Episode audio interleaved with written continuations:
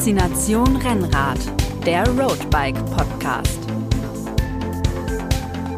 Herzlich willkommen zu Faszination Rennrad, der Roadbike Podcast. Mein Name ist Moritz Pfeiffer, ich bin Redakteur beim Roadbike Magazin und mit mir podcasten heute der Christian auch Redakteur bei der Roadbike und der Erik, seit neuestem auch Roadbike Redakteur.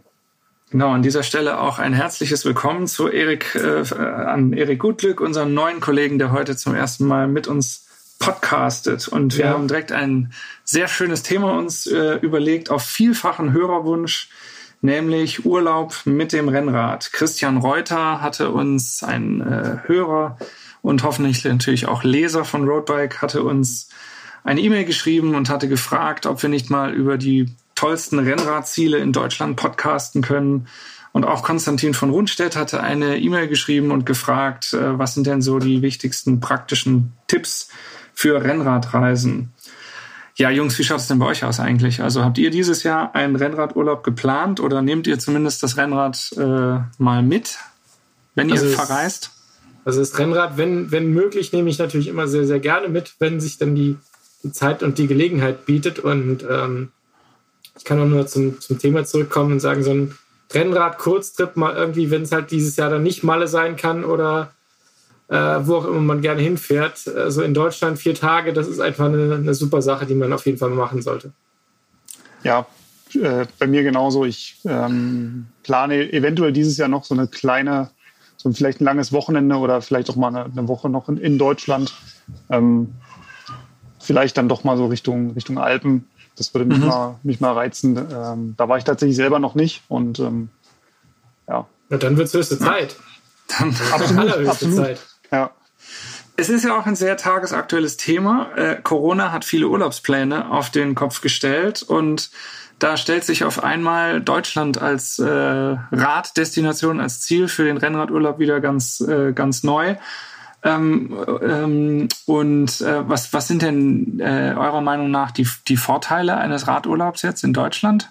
Ja, auch unter den gegebenen Umständen? Also erstmal glaube ich, großer Vorteil ist natürlich ähm, Sprachbarriere gibt es keine. Mhm. Ähm, also es sei denn, man landet. Kommt, drauf, kommt natürlich drauf an, wo du hinreist. du landest in der hintersten Ecke und äh, ja. Tiefstes Allgäu, Oberbayern. Hm? Ja. ja. Kommst als Norddeutscher hin und äh, ja. Ähm, nee, ich glaube, das ist erstmal ganz großer Pluspunkt und du hast natürlich ähm, zumindest kilometertechnisch erstmal keine großen Wege. Ähm, es kann natürlich dir passieren, du äh, kommst aus Hamburg und ähm, da kann es sein, dass du schneller nach Mallorca geflogen bist, als dass du mit dem Auto in die, in die Alpen gefahren bist.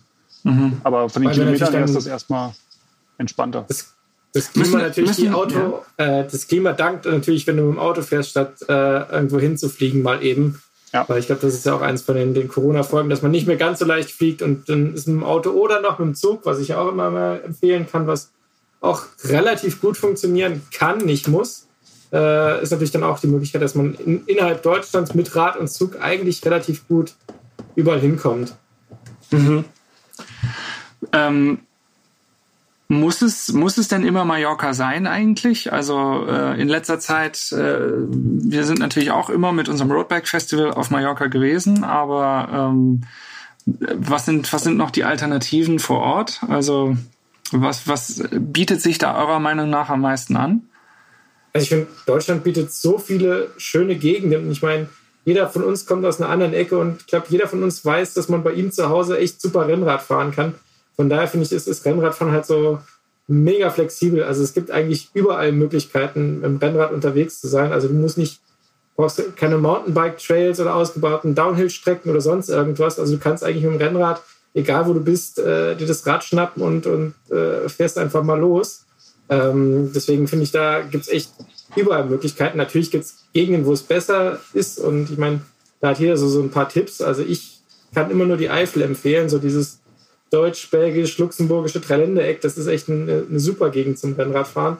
Mhm. Viele kleine Straßen, wenig Verkehr. Äh, Luxemburg, Belgien sind generell Radsport verrückt. Also da bist du auch auf den Straßen relativ rücksichtsvoll behandelt.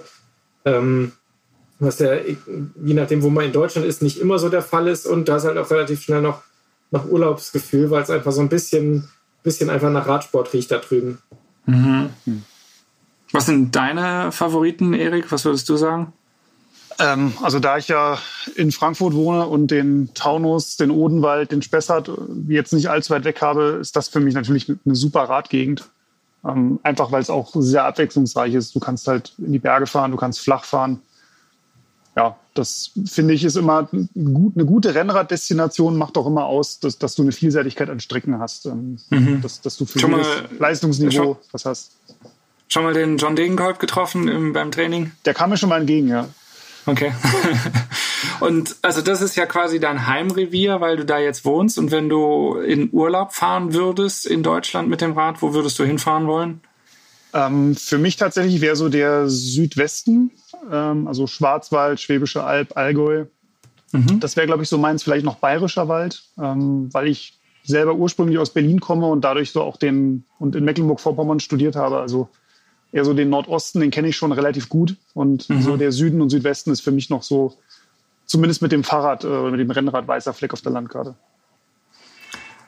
Äh, also ich hatte ja das Glück, in Freiburg studiert zu haben und da kann ich mich dir nur anschließen und sagen, da unten die Ecke Südwesten, ähm, Rheinebene, Kaiserstuhl, Schwarzwald, das ist schon richtig, richtig gut. Also auch ähnlich wie ähm, Bunke das gerade gesagt hat, wie du es auch gesagt hast, die Abwechslung der Strecken. Also du hast halt wirklich in der Rheinebene viele Wirtschaftswege, kleine Sträßchen, wo du völlig flach fahren kannst. Dann hast du die, die Weinberge des Tunibergs, die Weinberge des Kaiserstuhls und dann eben schon so ein bisschen die, die ähm, äh, größeren Anstiege ähm, im, im Norden von Freiburg Richtung Freiamt die Ecke, aber dann eben äh, Hochschwarzwald, halt wirklich Schau ins Land, Bällchen, Blauen, Feldberg, da die ganzen großen Namen und da kann man sich auch richtig, richtig, also Kandel kann man sich halt wirklich komplett aus dem Leben schießen und äh, abends auf der letzten Rille dann nach Hause kommen. Da, da vermisst man dann auch keine Alpen mehr, weil da ist äh, der Radmarathon Schwarzwald Super lässt grüßen, also wirklich härtere äh, Höhenmeterzahlen und ähm, Kilometerzahlen als beim Ötztaler teilweise. Also wenn ich jemandem einen Tipp geben sollte, wo es hingehen soll, dann wäre das auf jeden Fall äh, Freiburg, was ja ganz nebenbei auch noch ein ganz nettes Städtchen ist. Aber ja, ich war mal im, im Markgräfler Land, das ist ja so ein Ticken südlich von, von Freiburg.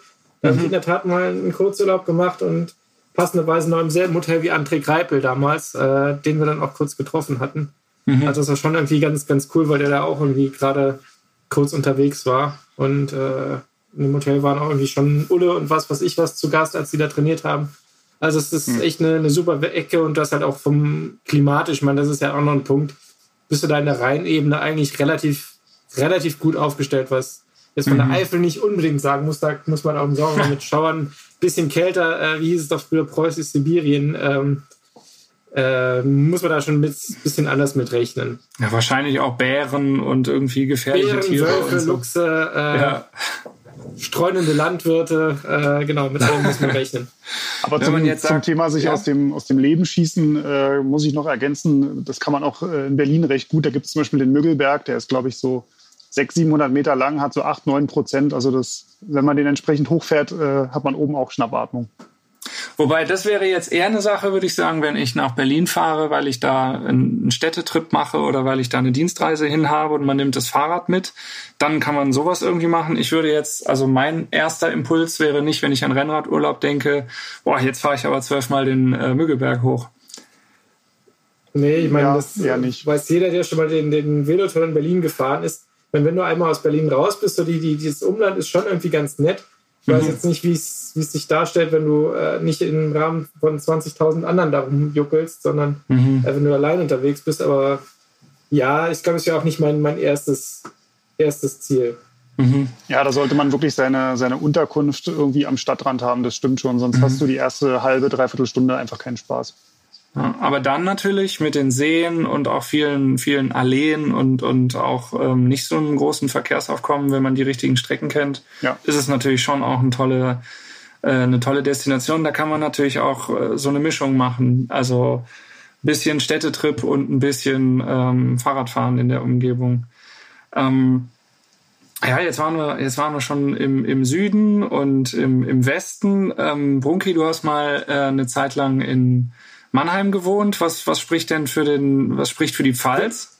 ja gut, das ist ja dann der, der Südwesten. Also da sind wir jetzt nicht ganz weg vom Süden und vom Westen. Das ist sozusagen das Beste ja, in der Mitte, in der, in, in der Mitte. Also, äh, ich kann die, die Pfalz auch echt nur wärmstens empfehlen. Da so die Ecke Mannheim, Heidelberg, Speyer, da ist da auch echt die, die große Auswahl. Du kannst kilometerweise lang den Rhein entlang fahren.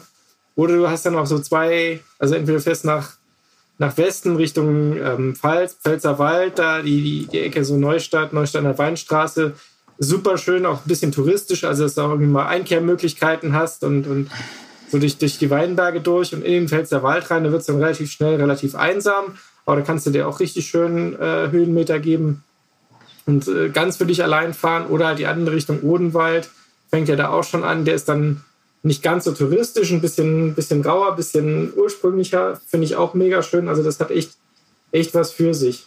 Mhm.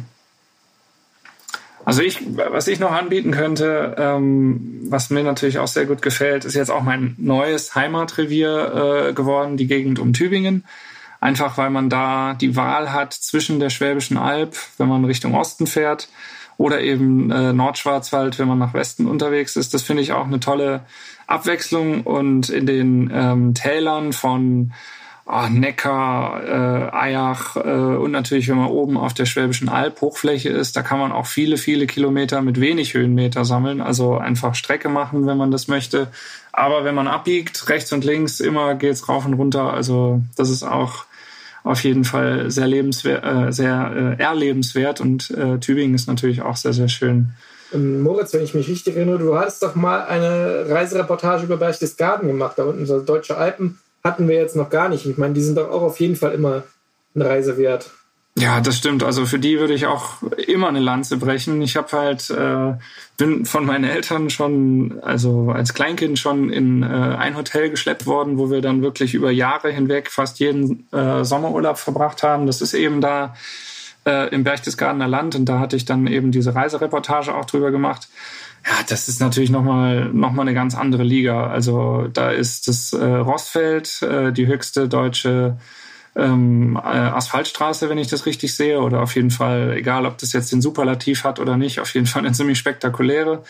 Ähm, da hat man dieses äh, Ramsau, äh, das Postkartenmotiv schlechthin aus dem Berchtesgadener Land. Das kennen vielleicht einige auch, diese kleine Kirche am Fluss, äh, am Gebirgsbach, die vor dem Hintergrund äh, im Hintergrund sieht man dann die Reiteralpe, also wirklich äh, hohe Berge. Das, das, ist eine tolle, tolle Gegend. Und ähm, man hat da natürlich die Herausforderung, die, wie man sie in den Alpen ja auch oft hat, dass die Täler teilweise so eng sind, dass da halt auch nur eine große Straße halt ist. Also da ist man, wenn man im Berchtesgadener Land äh, sehr viel nach unten, also nach Süden fährt, in die, in die Berge rein, richtig, da hat man oft ähm, weniger die kleinen die kleinen Sträßchen, die ich persönlich sehr schätze. Da muss man sich dann halt eben doch auf den größeren ähm, Hauptverkehrsstraßen bewegen und ja, mit allen Vor- und Nachteilen, aber trotzdem tolle Gegend. Und wenn man vielleicht ein bisschen äh, azyklisch kommt, jetzt nicht gerade im August, wenn da äh, die Hölle los ist und äh, den, wenn man es einrichten kann, dass man den Urlaub so legt, dass man eben nicht in der Hauptsaison da ist, dann ist das ein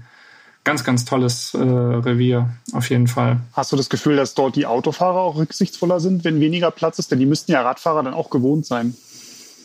Mm, das, das ist schwierig. Also ähm, das Gute ist, dass diese Bundesstraßen, die dann teilweise durch die Täler führen, die sind richtig, richtig breit. Also ähm, deswegen ist eigentlich schon auch gut Platz zum Überholen. Und wenn man sich ein bisschen auskennt, kennt man natürlich auch die asphaltierten ähm, Schleichwege. Und natürlich war meine äh, Reisereportage voll von diesen äh, Schleichwegen, aber ähm, also es, äh, es ist ein bisschen schwierig. Ähm, ich, ich tue mich immer ein bisschen schwer damit, regionale Unterschiede zwischen den Autofahrern festzustellen, weil ich bin schon an allen Orten total bescheuert überholt worden oder äh, geschnitten worden oder auch sehr, sehr rücksichtsvoll ähm, behandelt worden. Also ich weiß nicht. Also mitunter ist es im Ausland was anderes, ja, aber in Deutschland ähm, gibt es überall. Schwarze Schafe. Hm. Oder seht ihr das anders? Habt ihr andere Erfahrungen gemacht? Nee, ich würde es jetzt nicht irgendwie, dass man per se sagen kann, da sind die Autofahrer rücksichtsvolle Idioten, gibt es halt überall. Äh, deswegen, davon würde ich jetzt auch mein, meine Planung nicht abhängig machen, weil ich gehört habe, dass irgendwo äh, die Autofahrer rücksichtsvoller sein würden. Ich würde es eher davon abhängig machen, wo kann ich halt die, die starken befahrenen Straßen zur Hochsaison eventuell vermeiden. Mhm.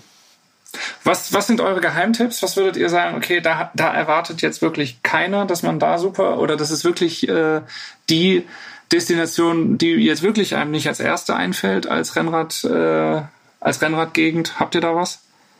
Ich habe meinen schon rausgelassen. Die Eifel ist, glaube ich, jetzt nicht so das primäre Ziel, was, was viele Rennradfahrer äh, sozusagen am Schirm haben, weil da denkt man schon eher so Schwarzwald, Allgäu, Berge oder sowas. Und ich glaube, die Eifel ist halt als Mittelgebirge schon irgendwie echt, echt ganz cool dafür. Mhm. Und da ist halt echt nicht überlaufen. Also da, meine, mittlerweile kennt man da Rennradfahrer, da sind auch genug unterwegs, aber es ist jetzt nicht, dass man sagt, okay, da ist äh, sozusagen die Hölle los an Rennradfahrern. Von daher, und es mhm. gibt halt unfassbar viele Wege und wenn man vor allem Richtung Ostbelgien noch so ein bisschen rüber schielt, also da gibt es echt vieles, wo, wo ähm, man echt viele schöne Landschaften auch entdecken kann. Mhm. Ich würde tatsächlich an der Stelle äh, eine Lanze für Mecklenburg-Vorpommern brechen wollen. Mhm. Ähm, ist jetzt zwar landschaftlich oder, oder topografisch nicht wahnsinnig spektakulär, weil es meistens relativ flach bis leicht wellig verläuft. Mhm. Ähm, hat aber den Vorteil, du hast es ja vorhin schon gesagt, Moritz, man kommt relativ gut schnell voran, macht seine Strecke. Und großer Vorteil, es ist halt dünn besiedelt. Das heißt, du hast auch, wenn du ein bisschen weißt, wo du fahren musst, kannst du 100, 120 Kilometer fahren, gefühlt ohne eine einzige Ampel. Und mhm. ähm, das ist ja auch ganz angenehm, wenn man nicht irgendwie in jedem Ort stehen bleiben muss, weil die Ampel auf Rot ist oder weil man die Vorfahrt beachten muss. Ähm, mhm. Wäre so mein Geheimtipp. Ja. Bei mir ist es tatsächlich äh, Ostwestfalen. Was für eine Überraschung. Äh, auch nicht äh, so viele Leute auf dem Schirm haben, aber ich habe mal vier Jahre in Paderborn äh, gelebt und gearbeitet und ich war da auch total angetan von der Strecke, also von, von, der, von der Umgebung, weil da war mit äh, Teutoburger Wald äh, ging es ein bisschen rauf und runter, dann ähm, quasi das Lipperland konnte man eben auch flach fahren. Ähm, Richtung Süden wartet im Sauerland, warten im Sauerland auch ganz gute ähm, Strecken und ähm, auch viele schöne Talsperren zum Beispiel. Also wer wer jetzt irgendwie zum Beispiel in, in Mitteldeutschland wohnt oder auch im Ruhrgebiet oder irgendwie so, der ist natürlich sehr, sehr schnell dann ähm, in, äh, mit ein, zwei Stunden Autofahrt äh, dort und kann da auch schöne Sachen erleben, auf jeden Fall. Schließe ich mich an. Also ich war auch schon mal um, um Münster herum unterwegs auf einer großen mhm. Trainingsrunde und auch tolle Gegend, also auch gute Straßen. Mhm. Ähm, ja, fährt sich sehr, sehr angenehm. Kann halt ein bisschen ja. windig sein im, im, flachen Land. Das ist da immer die ja. Herausforderung. Das stimmt, das stimmt allerdings. Ja, ja. Gegenwind schult den Charakter. Ja. Ich äh, habe äh, eine Sache, wo ich tatsächlich noch nie selber gewesen bin, was mich aber unglaublich reizt, wo ich sehr gerne mal hin würde, ist äh, zum einen mal der Thüringer Wald wo ich wirklich überhaupt gar keine Ahnung habe und ähm, da nur die, über die steilste Straße Deutschlands findest du dort. Ja, ja. Wie wie steil ist die? Ich glaube, die hat 25 Prozent. da lachen sie ja in Bayern drüber. Da, da, lohnt sich noch nicht mal das Umziehen für, um da hochzufahren. Ja, ja aber also das klingt nach einer äh, guten Herausforderung. Aber es sind halt einfach da habe ich bei der bei der Thüringen-Rundfahrt der äh, Frauen, da, da, sieht man ja die Bilder aus Thüringen und es äh, rund um Erfurt war die äh, Deutschland-Tour zuletzt und ähm, man sieht immer wieder viele viele Bilder auch aus dem Thüringer Wald von Radprofis, die da ja auch leben und trainieren und das ist einfach eine Region, die mich total neugierig gemacht hat und ich habe es jetzt bisher noch nicht geschafft, aber ähm, das ist auf jeden Fall mal ein Ziel.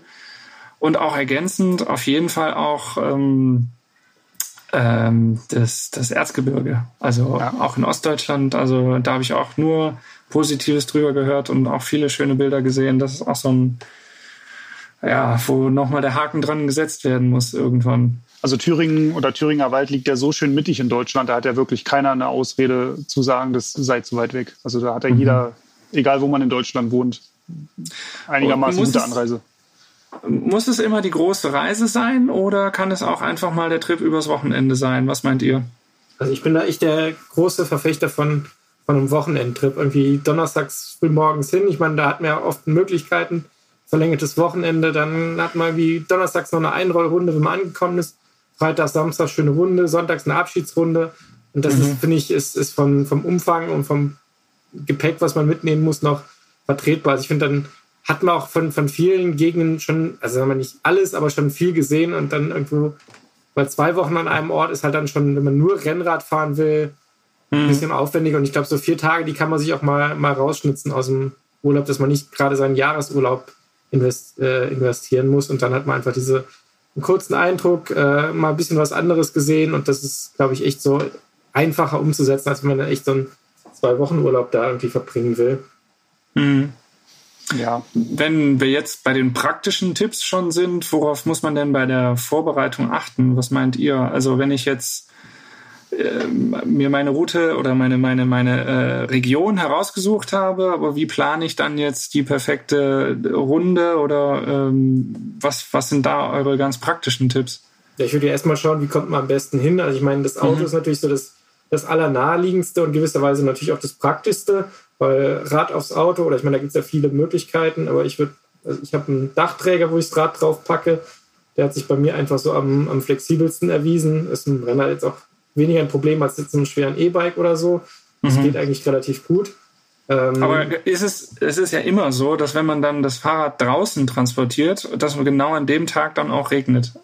Ja, natürlich, oder? aber ob ich jetzt den, den, den, Schmutz vom Regen abkratzen muss oder die ganzen Fliegen, die da dran hängen. Also sauber machen muss es eh quasi, wenn ich zurück bin. Das stimmt. Äh, von daher, klar, kannst du es jetzt nicht, nicht ändern. Jetzt, gestern bin ich noch zurückgefahren und da hatte ich das Rad auf dem Dach und dann sah ich von ferne ein Gewitter. Und ich dachte, hoffentlich kommt jetzt nicht noch Sturmböen und Hagel auf das arme Rad runter. Da habe ich noch keine Erfahrung mitgemacht, wie das das aushält. Aber normalerweise können die das ja ein bisschen Regen, ein bisschen Wind ja schon ab. Hagel habe ich jetzt noch keine Erfahrung. Da wäre mhm. ein bisschen mulmig geworden. Ich meine, aber klar, im Auto ist es natürlich immer am besten, aber ich meine, es hängt ja davon ab, äh, ob man allein unterwegs ist oder ob man irgendwie Familie dabei hat oder ein Kumpel oder zu zweit irgendwo hinfährt. Weil zwei Räder im Auto plus Gepäck, das kann schon eng werden, je nachdem, was für ein Auto man hat. Mhm. Da, zeigt, da zeigt sich dann, wer früher beim Tiefbiss erfolgreich war. Ähm, wie schaut es aus? Was, was, was sollte, was muss dabei sein? Also so nee, an, an das, den, den Zug muss man natürlich auch noch erwähnen. Ach so, stimmt, natürlich. Wir sind ja noch gar nicht angekommen. Nee, wir sind noch gar nicht angekommen. Wer ist mal geplant, wie man hinkommt. Deswegen äh, Zug habe ich auch schon des Öfteren mal gemacht. Also ein Rad, äh, ein Zug und also das würde ich echt nur empfehlen, so sehr ich das Fahren mit dem Zug schätze, wenn es einigermaßen eine direkte Verbindung gibt. Weil umsteigen mhm. mit dem Zug, wenn du mehrere Verbindungen hast und hast, du brauchst dann eine ein Fahrradticket für deine Zugverbindung. Mhm. Das kann halt echt zwischendrin frustrierend werden, wenn dann der zweite Zug aus welchem Grund auch immer ausfällt oder und du bist halt auf einen Fahrradstellplatz angewiesen. Du kannst dich halt nicht mal eben in einen anderen ICE setzen oder sowas, sondern du brauchst halt dann mhm. schon äh, einen Fahrradstellplatz, weil je nachdem, wie der Schaffner drauf ist, kann er dich halt ziemlich blöde angucken, wenn du auf einmal dein Rad in den ICE irgendwo reinschieben willst und da ist halt auch nirgends Platz. Also du musst dich da echt dann dabei hocken oder so und aufpassen, dass da nicht irgendwie Schindluder mitgetrieben wird, wenn, wenn hm. sie dich denn reinlassen. Hm. Ähm, von daher, wenn es eine direkte Verbindung gibt, da gibt es ja einige mit dem IC, der ist ja relativ gut mit Fahrradstellplätzen ausgestattet, dann mhm. ist es auf jeden Fall eine, eine Alternative. Mhm. Ich glaube, was halt wirklich sehr, sehr stark fürs Auto spricht und das leitet dann schon so ein bisschen in diesen Punkt über, was nehme ich eigentlich mit? Ähm, wie viel Equipment habe ich noch dabei? Also habe ich irgendwie noch die Werkzeugkiste dabei? Habe ich eine Standpumpe dabei? Irgendwelche Ersatzteile, ähm, Helm, Schuhe, das muss ja alles transportiert werden. Dann brauche ich vielleicht noch äh, mhm. Klamotten für, wenn ich nach der Radfahrt noch irgendwo was unternehmen will.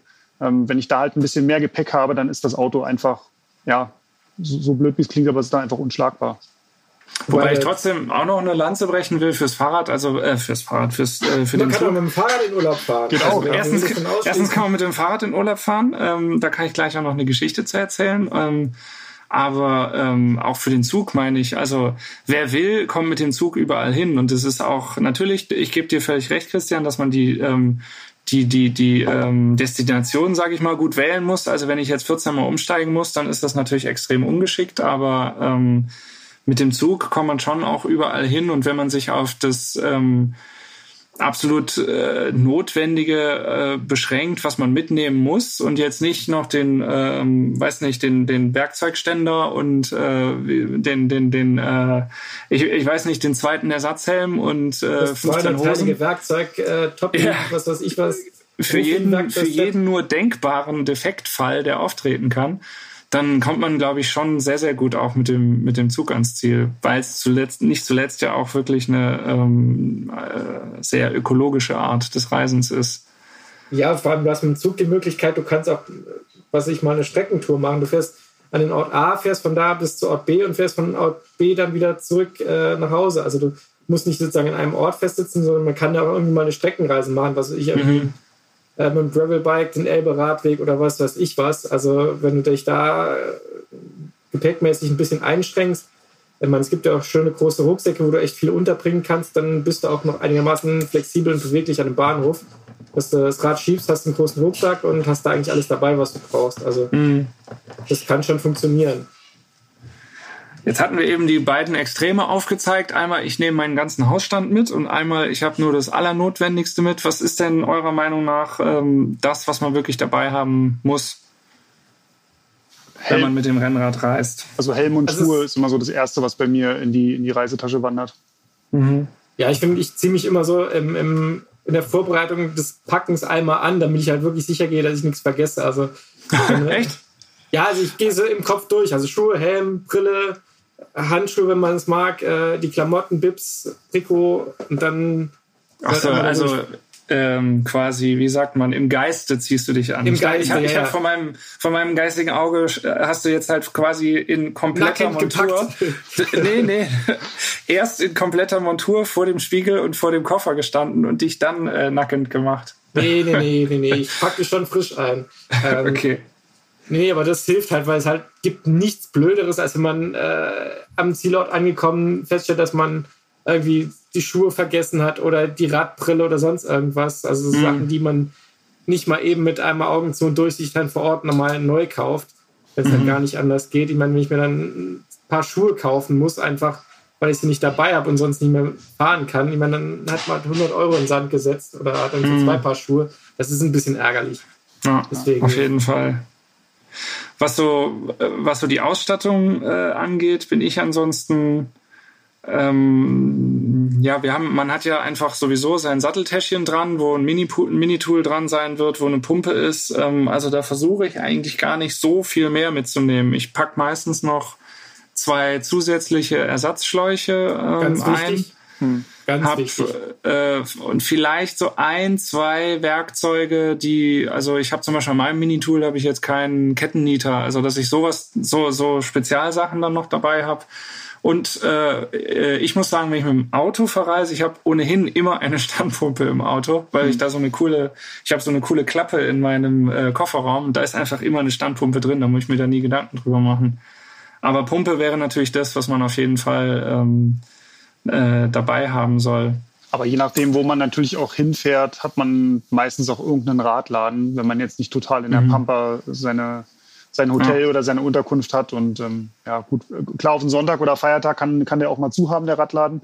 Aber meistens. Ähm, Dann muss man halt ein anderes Fahrrad aus dem Keller nehmen, wo, was da halt gerade noch rumsteht. Ja, oder so. Aus dem, ähm, jetzt, jetzt sind wir angereist und haben auch schon so ein bisschen eingepackt. Wie ist denn die, wie, wie kann man denn gut Routen planen vor Ort? Weil ich kann das, als ich angefangen habe mit dem Rennradfahren, da bin ich wenn ich dann irgendwo hingefahren bin, meistens dann ja noch mit meinen Eltern, da bin ich dann halt einfach ganz stupide auf den größten Straßen der Umgebung gefahren, weil ich mich ja einfach nicht auskannte und die Schleichwege nicht kannte. Und das war dann auch nicht immer so erfreu erfreulich. Wie kann man denn vernünftige Routen planen in einer Gegend, die man nicht kennt? Also wir haben ja das große Glück. Ja natürlich, also sorry, ähm, äh, regelmäßig die Roadbike lesen, weil da haben wir ja immer unsere Reisegeschichten, die auch gerne und oft äh, sich mit Deutschland befassen, wo es die ganzen mhm. Touren auch zum Downloaden gibt. Oder natürlich äh, selber vorher planen oder halt über Komoot und die ganzen Plattformen. Aber Erik, ich habe dich unterbrochen. Alles gut. Nee, äh, ist schon das Stichwort Komoot und die ganzen Plattformen. Also wir haben ja das Glück, dass wir mittlerweile in Zeiten von Strava und Komoot und Gypsies und was es da alles gibt, ähm, leben. Und da kann man, gerade bei Strava gibt es ja auch die Heatmap-Funktion. Ähm, was ist das? Siehst ja, du halt, für die, die es nicht wissen? Siehst du halt auf einer, auf einer Karte, du kannst dir die Region halt ranzoomen und dann siehst du, je nachdem, wie ähm, ja, wie so ein, so ein Thermometer, wie so, wie so eine Wärmebildkamera, wo auf welchen Straßen viel gefahren wird. Ähm, also aber viel Rad gefahren viel wird. Rad gefahren wird, genau. Mhm. Und dadurch kannst du schon mal abschätzen, wenn jetzt irgendwie ein Weg so gar nicht befahren wird, ja, dann wird der wahrscheinlich auch nicht so gut sein. Ähm, was bei Strava immer noch so ein bisschen das Problem ist, du weißt natürlich nicht, sind die Leute da mit einem Mountainbike lang gefahren und das ist ein Waldweg oder sind die mit dem Rennrad lang gefahren? Ähm, mittlerweile gibt es ja aber auch da diese Funktion, dass du asphaltierte Routen ähm, bevorzugen kannst und dann wird dir das eigentlich ganz gut angezeigt. Und Komoot kann das meines Wissens nach auch, dass dir dann angezeigt wird, Achtung, das ist eine Schotterpassage. Mhm. Und dann, so gehe ich da eigentlich immer ran, dass ich mir so bei, bei Strava oder Komoot einfach mal ranzoome mit dem Routenplaner und dann einfach mal so ein bisschen rumklicke und dann so meine, meine Abende fülle. Mhm. Ja, es macht immer so relativ viel Spaß, einfach so da mal ein bisschen rumzuspinnen und zu schauen, wo man denn längs fahren könnte. Ja. Mhm. Mittlerweile mache ich das auch mit äh, Komodo und Strava und was wir jetzt gerade gesagt haben. In der Vergangenheit fand ich das immer ganz toll. Da habe ich wirklich Abende verbracht. Im, im, äh, vorm Einschlafen habe ich noch im Bett gelegen und habe halt die Karten äh, aufgeblättert und habe halt wirklich, bin schon im, im Geiste irgendwie die, die Routen da abgefahren, habe versucht mir anhand der Landkarte vorzustellen, wie es da wahrscheinlich aussieht. Hm. Also äh, die klassische Landkarte oder auch allgemein auch wenn es digital geplant ist, Planung ist das halbe Leben. Also äh, sich hin, hinsetzen und ähm, dann ist, ist ja auch schon eine Vorfreude, finde ich. Also wenn man, wenn man die Zeit hat im Vorfeld, sich da was zu überlegen, dann ähm, steigert das auch schon so einfach die Lust und Laune, da Lust zu fahren. So ist es zumindest bei mir.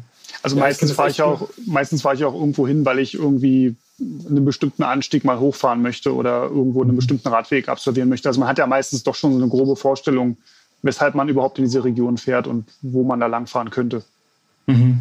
Ja, ich kann auch echt nur empfehlen, sich vorher da Routen zu überlegen und nicht anzukommen, denken Sie, ich fahre jetzt da einfach mal los, weil das führt dann oft dazu, dass man entweder verfährt sich total und, und ist viel länger unterwegs, als man will, oder man landet dann zwangsweise auf irgendwelchen stark befahrenen Straßen. Also ich finde, wenn man da die, die Routen sich vorher überlegt hat und, und die abfährt, das ist schon auch einfach ein Sicherheitsplus, weil man dann eben nicht irgendwo verloren ist und dann sich um kurz vor knapp äh, mit äh, Puls 180 irgendwie nach Hause wuchten muss, auf mhm. möglichst kurzem direkten Wege, weil man sich halt völlig verfranst hat und komplett äh, durch ist.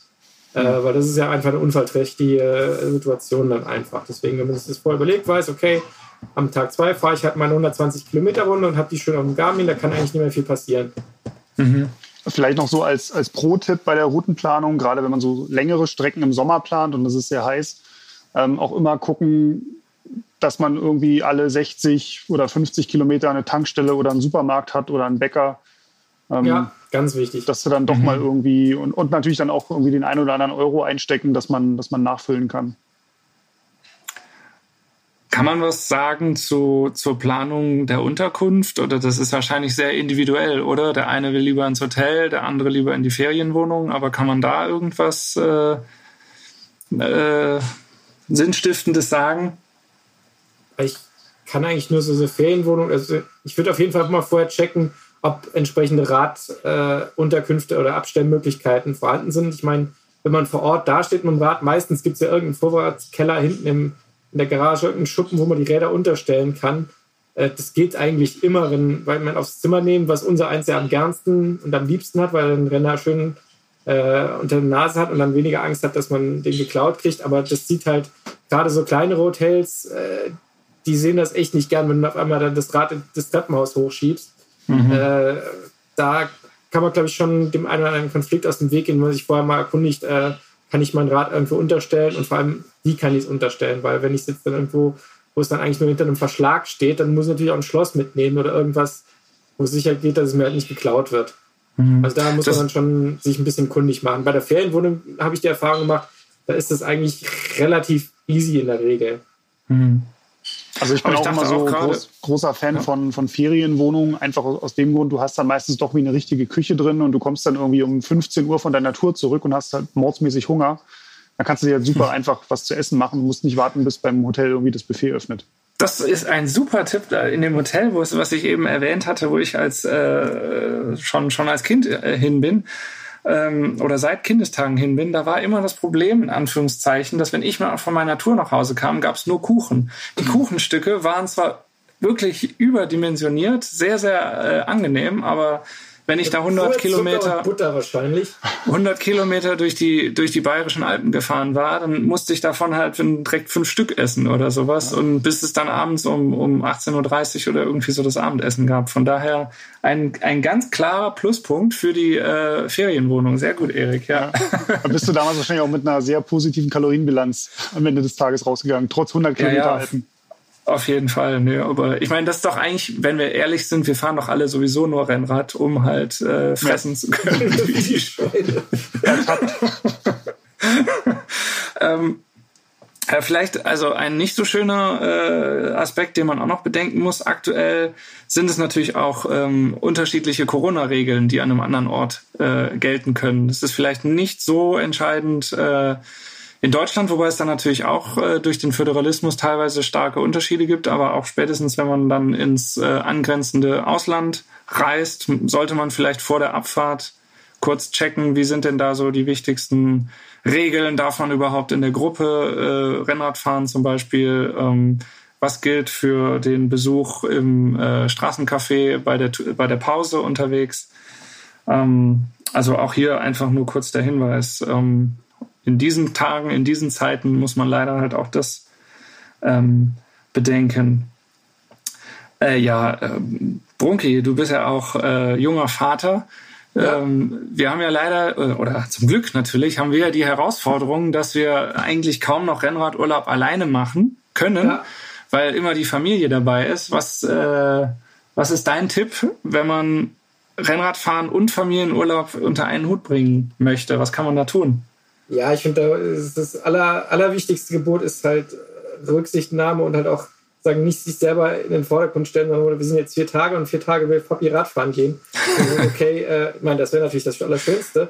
Aber dass man dann einfach so schaut, dass wirklich jeder auf seine Kosten kommt und äh, dann stelle ich mich halt auch mal hin und beträume einen Tag äh, die Kinder und meine Frau gönnt sich halt mal einen Wellness-Tag oder macht halt, was sie richtig Lust drauf hat und so kommt man da auch einfach besser und mit einem besseren Gewissen einfach durch, wenn man da sagt, okay, ich bin jetzt hier nicht allein da und dann muss man ein bisschen Rücksicht nehmen. Und natürlich hilft es, wenn dann vor Ort halt auch einfach was ist, äh, wo dann die Kinder auch sich austoben können, sei es irgendwie ein Kinderhotel mit großem Spielplatz oder ein Schwimmbad oder sowas, wo man sagt, okay, da, da beschäftigen die sich auch schon, schon richtig gut und äh, müssen halt nicht nur irgendwo am, in einem klitschen Ding am Fuß des Mont Ventoux warten, wo echt nichts ist, bis mhm. der Fatih halt dreimal rauf und runter gefahren ist.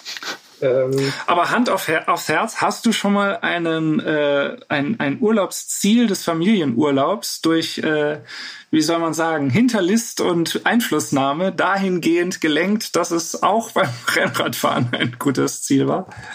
Mm, nee, eigentlich nicht, weil so viele unterschiedliche Ziele haben wir eigentlich nicht. Meistens, wenn wir dann im Auto irgendwo hinfahren, sei es nach Holland oder sehr empfehlenswertes Urlaub bei den Schwiegereltern, wenn die weiter weg wohnen mhm. nämlich, da bringt man das äh, Familienleben perfekt zueinander. Da freuen sich Oma und Opa, weil ich habe das Glück, meine Schwiegereltern wohnen in Trier oder in der Nähe von Trier. Die freuen sich, wenn sie die Enkel sehen. Äh, die werden betreut und Fatih kann halt auch mal in Ruhe Rad fahren. Das kann man da unten halt auch relativ gut da an Mosel und Saar. Ich meine, mhm. Moritz, du kennst es auch. Das ist ja, glaube ich, ja, auch irgendwie ein bisschen Verwandtschaft. Und das ist natürlich dann auch ein super Tipp, wenn man sagt, okay, man kombiniert Verwandtschaftsbesuch mit Radfahren und äh, mhm. die sehen die, die Nichten, Neffen, Enkel, wen auch immer und äh, kann sich dann noch einquartieren. Oder halt in der Nähe, in einer Ferienwohnung oder sowas. Das ist echt schon auch eine super Möglichkeit, das, das unter einen Hut zu bringen, dass dann keiner nur drauf zahlt und äh, der andere kann nur sozusagen profitieren. Hm. Also ich muss gestehen, ich bin einfach so schlecht, dass ich teilweise schon den Rennradurlaub für die Familie an, an, versucht habe, an Orte zu legen, die auch äh, aus Rennradsicht ziemlich grandios sind. Aber ähm, du hast natürlich recht mit der, mit der Rücksichtnahme vor Ort und dann, äh, ja, wie sagt man, eine Hand wäscht die andere. Ähm, das ist natürlich klar. Ein Tipp, den ich noch äh, hätte, was, was jetzt bei mir auch im Urlaub in diesem Jahr wunderbar funktioniert hat, ist, dass man einfach als äh, äh, Rennradfahrender dann ein, äh, ein, eine Wegstrecke einfach mit dem Fahrrad zurücklegt. Also An- und Abreisetag haben wir so gemacht, ähm, oder bei uns war es jetzt nur der Abreisetag, aber dass man halt mit dem Fahrrad, also meine Frau ist dann halt mit dem Auto gefahren, mit den Kindern und ich bin mit dem Rennrad gefahren und ähm, entweder steigt man dann vorher aus und fährt die letzten Kilometer nach Hause äh, mit dem Rennrad oder ähm, man fährt halt vom Ferienort los und entweder ist man gar nicht so weit weg, dass die ganze Strecke passt, oder man fährt halt irgendwo hin, wo man dann äh, gut in den Zug einsteigen kann. Also das wäre. Ja, und es hilft auch, wenn du sagst, ich mache jetzt keine Tagesausfahrt von 150 Kilometern, sondern man fährt halt vormittags irgendwie nach dem Frühstück irgendwie zwei, drei Stündchen mal kurz und ist dann den Nachmittag sozusagen für die Kinder da. Also das, äh, wenn man sich da ein bisschen, bisschen arrangiert oder also es gibt ja da Zeitfenster, die dann besser sind als andere. Und so ein Vormittag, der hat sich bei mir eigentlich ganz gut, ganz gut ergeben.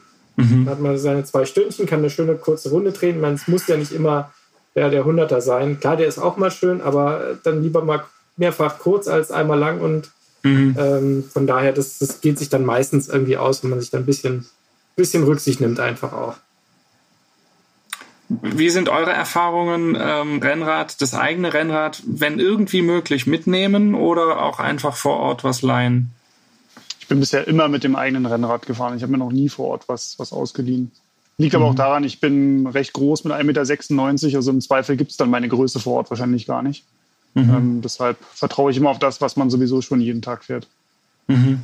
Da würde ich auch sagen, wenn es irgendwie eine Flugreise ist, würde ich mittlerweile echt oft, oder nochmal die klassische Flugreise nach Mallorca, würde ich immer sagen, leih dir vor Ort was, äh, weil da die Infrastruktur auf Mallorca halt mittlerweile so gut ist, dass es da sämtliche Räder in sämtlichen Qualitätskriterien oder Qualitätsstufen einfach zum Ausleihen gibt. Kann man ja auch mhm. als, als Möglichkeit nutzen, mal ein Rad zu fahren, was man sich vielleicht mal kaufen möchte oder das, das einen interessiert und hat dann die Gelegenheit, das mal eine Woche auszuprobieren, mhm. weil da auch das, das Niveau von den Rädern echt, echt gut ist. Also jetzt, man irgendwo ins platte Land fahren würde, wo es vielleicht einen Radverleih gibt, der vielleicht auch Rennräder hat. Ich meine, das ist ja jetzt in Deutschland Gegenden, wo es einen soliden Rennradverleih gibt, den ich jetzt bedenkenlos empfehlen würde.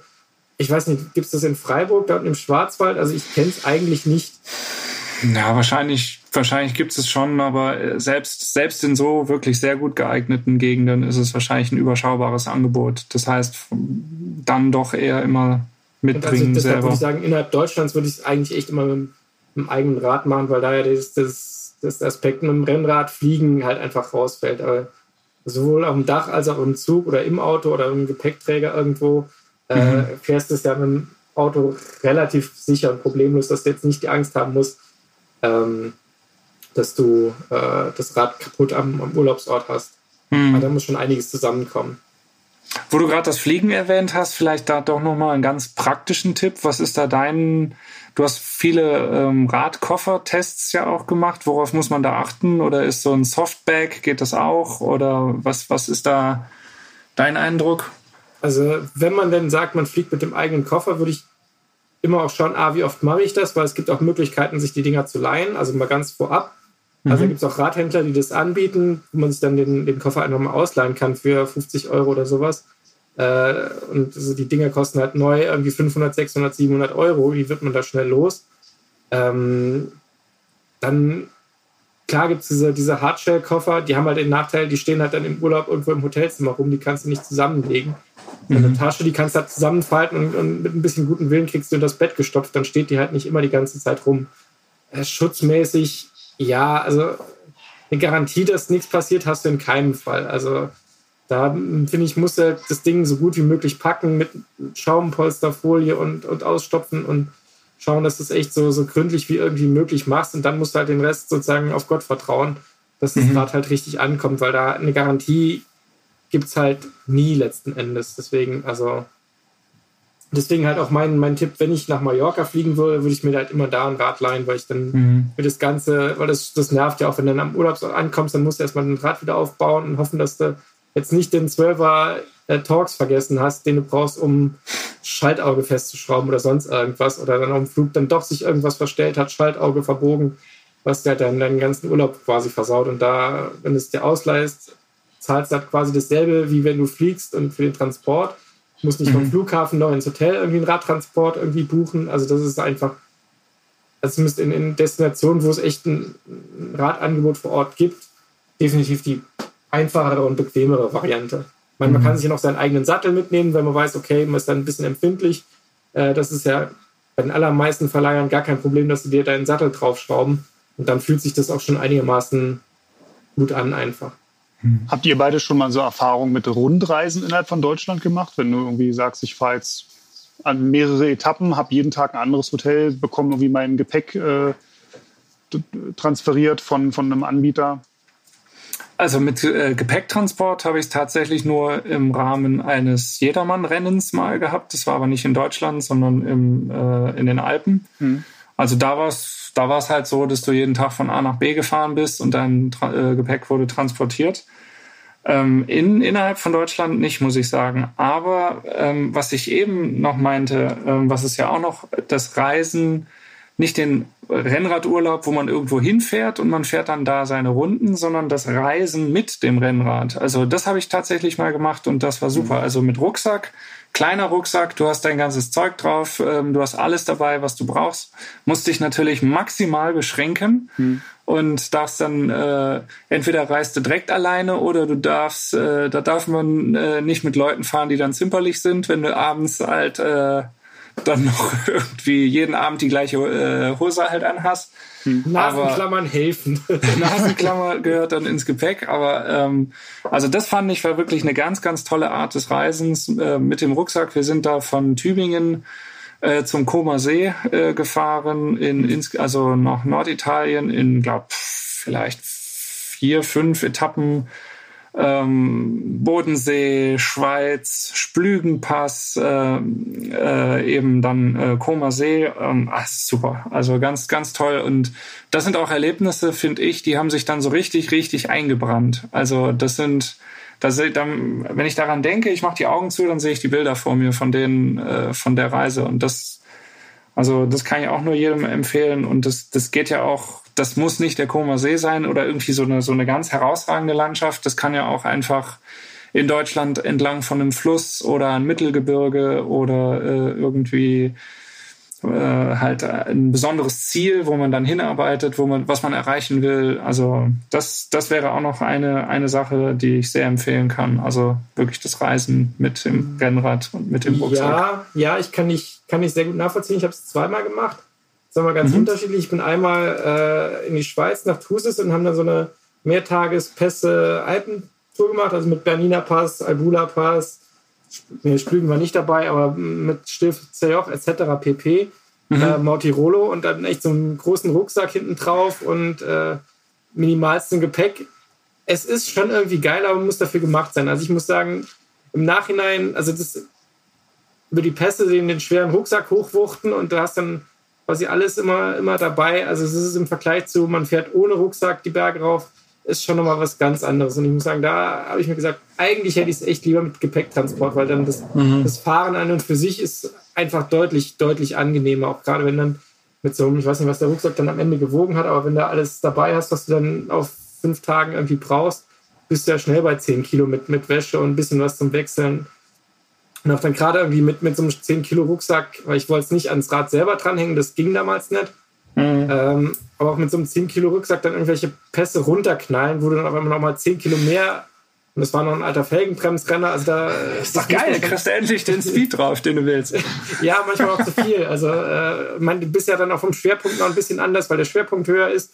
Aber das fährt sich schon ein bisschen anders. Das muss man sich einfach das stimmt, ja. Äh, einfach bewusst machen, dass das nicht, äh, man nicht dieselben Zeiten hochfahren kann, wie man einfach mhm. nur solo mit sich und dem Rennrad ist. Und vor allem danach fand ich es halt so unfassbar geil, ohne Rucksack zu fahren. Mhm. Und das zweite, was ich mal gemacht habe, das war mal so eine spontane Idee. Damals habe ich noch in, in Prüm gewohnt, das ist da oben schön in der Westeifel. Da habe ich so eine, so eine Eifelumrundung gemacht. Erst von Prüm runter an die Mosel, die Mosel hoch bis Koblenz. Und dann Koblenz wieder den Rhein rauf bis zur A und dann die A wieder in die, in die Eifel rein und einmal, ich glaube, waren vier oder fünf Tage unterwegs so ein bisschen mehr Fluss, Flusslandschaft. Das war dann schon wieder richtig geil, weil dann mhm. hast du natürlich nicht die Pässe, sondern nur äh, schönen Fluss lang ballern. Das ging dann, ging dann auch schon ganz gut. Aber das ist echt so eine. Muss Und abends schön Weinprobe. Ja, ja, ja, gut, da muss man, muss man gucken, wo man landet.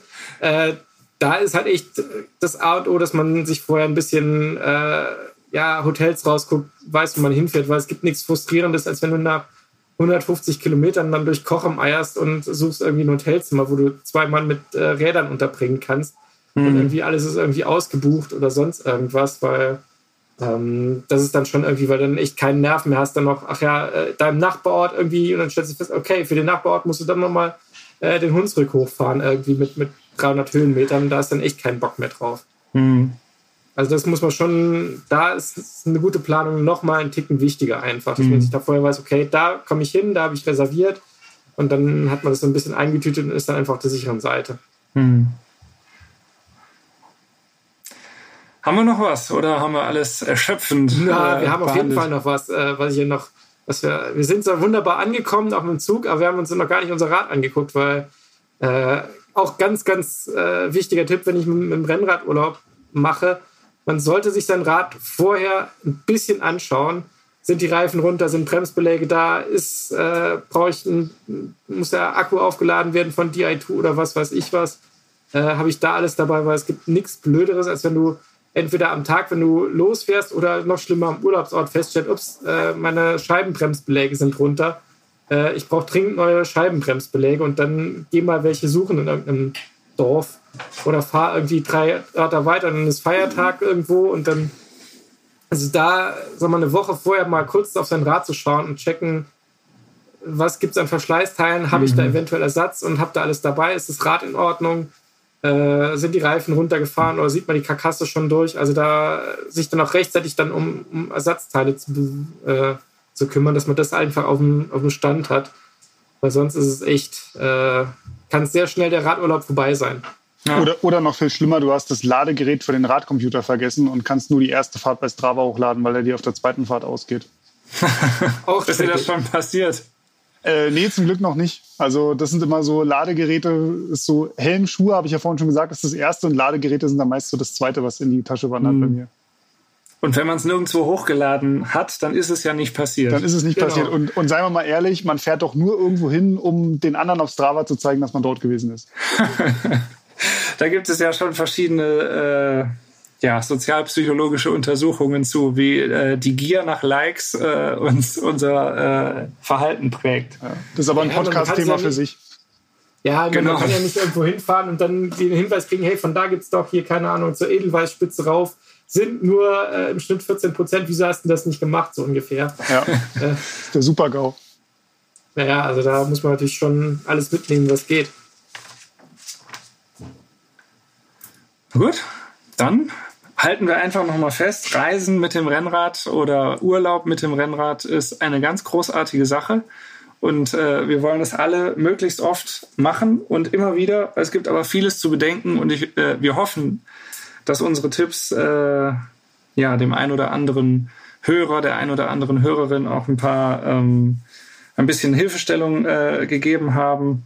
Ja, ich kann echt nur sagen, macht's einfach. Also wirklich mal vier Tage irgendwo hinfahren äh, wenn man irgendwie sein Heimatrevier kennt, aus der Westentasche einfach mal im Auto und wenn es nur drei Stunden irgendwie in eine andere Ecke ist und da mal, mal sich rum ähm, durch die Gegend fährt, äh, das sieht schon so viel anders aus und das ist so motivierend und äh, mhm. hinterher kann man immer irgendwas erzählen. Und wenn es ist, dass man mit einem kaputten Schlauch an der Straße stand und drei Stunden warten musste, bis ein anderer Fahrer vorbeikommt, der einem einen Schlauch leiht. Also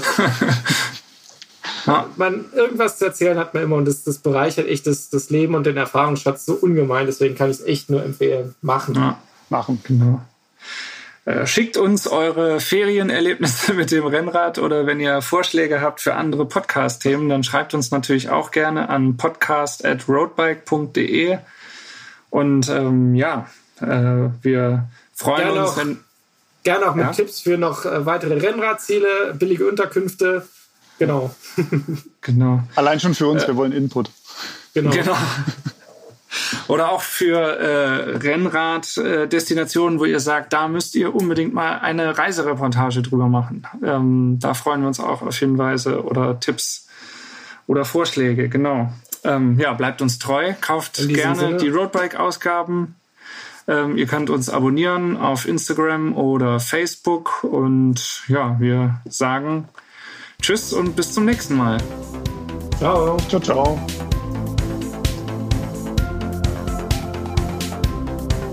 Faszination Rennrad, der Roadbike Podcast.